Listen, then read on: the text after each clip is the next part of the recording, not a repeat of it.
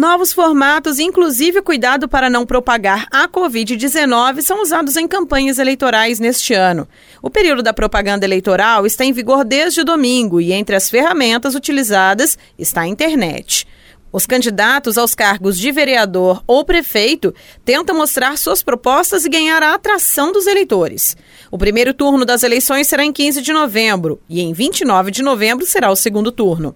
O Tribunal Superior Eleitoral, TSE, definiu as regras da propaganda, inclusive mudanças em relação a outras eleições, como conta Marília Rocha, técnica judiciária do Tribunal Regional Eleitoral de Minas Gerais. A legislação ela trouxe inúmeras mudanças nas regras sobre propaganda eleitoral. Dentre essas regras, eu posso destacar que a propaganda por carro de som ela somente ficou permitida em carreatas, caminhadas e passeatas ou durante as reuniões e comícios.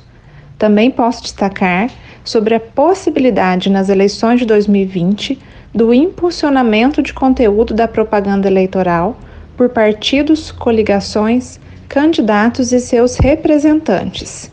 E aí eu faço uma consideração. O impulsionamento de conteúdo de propaganda eleitoral, ele somente é permitido pelos partidos, pelas coligações e pelos candidatos e seus representantes. O eleitor não pode impulsionar propaganda eleitoral. Candidatos e até apoiadores que desrespeitarem essas e as demais regras referentes à campanha eleitoral podem ser denunciados por qualquer pessoa pela internet ou presencialmente. As irregularidades elas poderão ser denunciadas pelo aplicativo Pardal e essas irregularidades serão apuradas pelo Ministério Público Eleitoral. Outra forma também de denunciar é oferecer uma representação eleitoral na Justiça Eleitoral. Nesse caso, é necessário que o denunciante informe a propaganda eleitoral irregular e aponte o responsável que veiculou essa propaganda eleitoral. Isso será feito no processo judicial eletrônico e será apurado pela Justiça Eleitoral. Eleitores de Pouso Alegre têm até recebido ligações telefônicas de candidatos.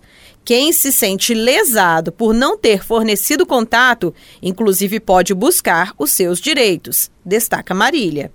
A propaganda eleitoral por meio de telemarketing é proibida em qualquer horário. E também é proibido o disparo em massa de mensagens instantâneas sem anuência do destinatário, sem anuência do eleitor.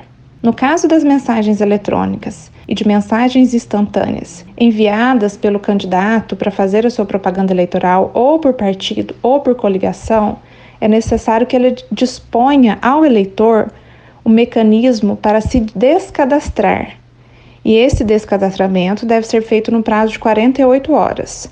Então, se o eleitor receber alguma mensagem eletrônica ou alguma mensagem instantânea por candidato, por partido ou por coligação, ele tem o direito de ter uma ferramenta que possibilite o seu descadastramento desse recebimento de mensagens. Saiba até que data a propaganda eleitoral pode ser feita.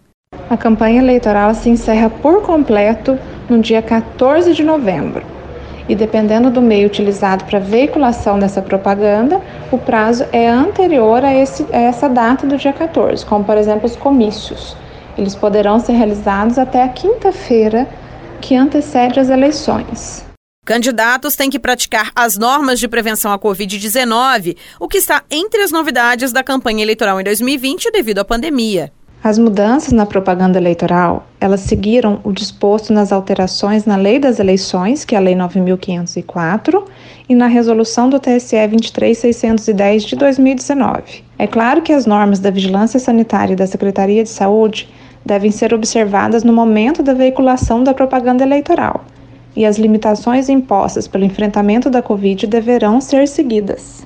Nayara Andere, da Rádio Difusor HD, para a Rede Diocesana de Rádio.